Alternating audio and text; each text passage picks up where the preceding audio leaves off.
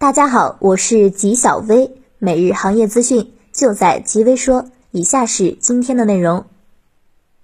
四月二十日，上交所正式受理了三 P E A K 思睿普科创板上市申请。作为国内最优秀的模拟 IC 公司之一，奋斗了近十年之后的思睿普即将迈入新的征程。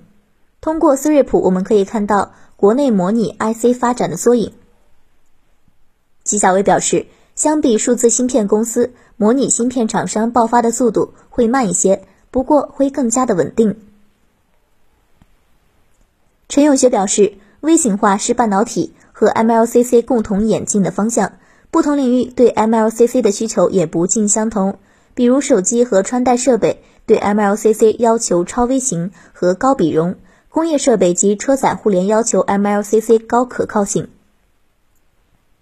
纪晓薇觉得。未来几年会有更多的公司向 IDM 转型。极微网通过梳理 A 股半导体及产业链上市公司 Q 一财报和 Q 二预告时发现，半导体及手机产业链公司的经营业绩两极分化的现象正在加剧。部分公司业绩遇增强弱背后，也反映出新的产业趋势。纪晓文认为，今年因为疫情对半导体产业链产生的影响还看不清楚。相信未来几个月后会更加的清晰。二零一九年以来，资本市场改革加快，无论是科创板落地、改革路线图出炉、对外开放程度不断提高等等，都推动着企业通过资本市场提高直接融资的比重，降低融资成本，不断快速发展。就在前几天，创业板改革并试点注册制总体实施方案发布，标志着创业板注册制时代即将来临。与科创板注册制遥相呼应。有分析说，科创板和创业板注册制是国家稳步推行证券发行注册制的重要改革举措，也是深化资本市场改革、完善资本市场基础制度、提升资本市场功能的重要安排。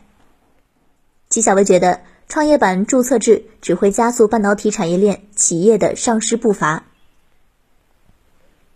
对比起我们国家的五 G 网络建设。虽然并没有维也纳政府这么土豪，但是各个省份甚至各个城市都陆续出台相关政策或者补助，去加快 5G 网络的部署。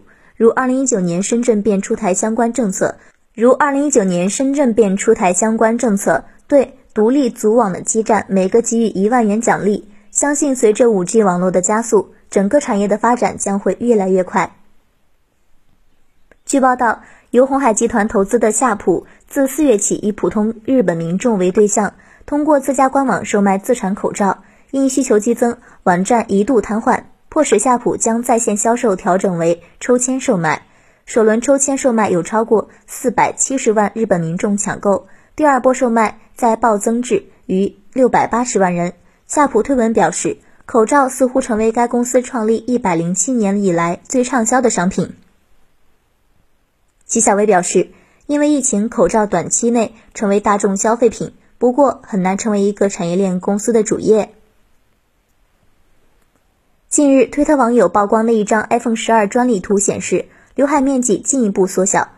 从专利图片上来看，刘海内元器件的距离变得更加紧密，且听筒放置于机身的上边框。根据此前分析师郭明奇的说法，苹果计划在秋季发布四款带有 OLED 屏幕的。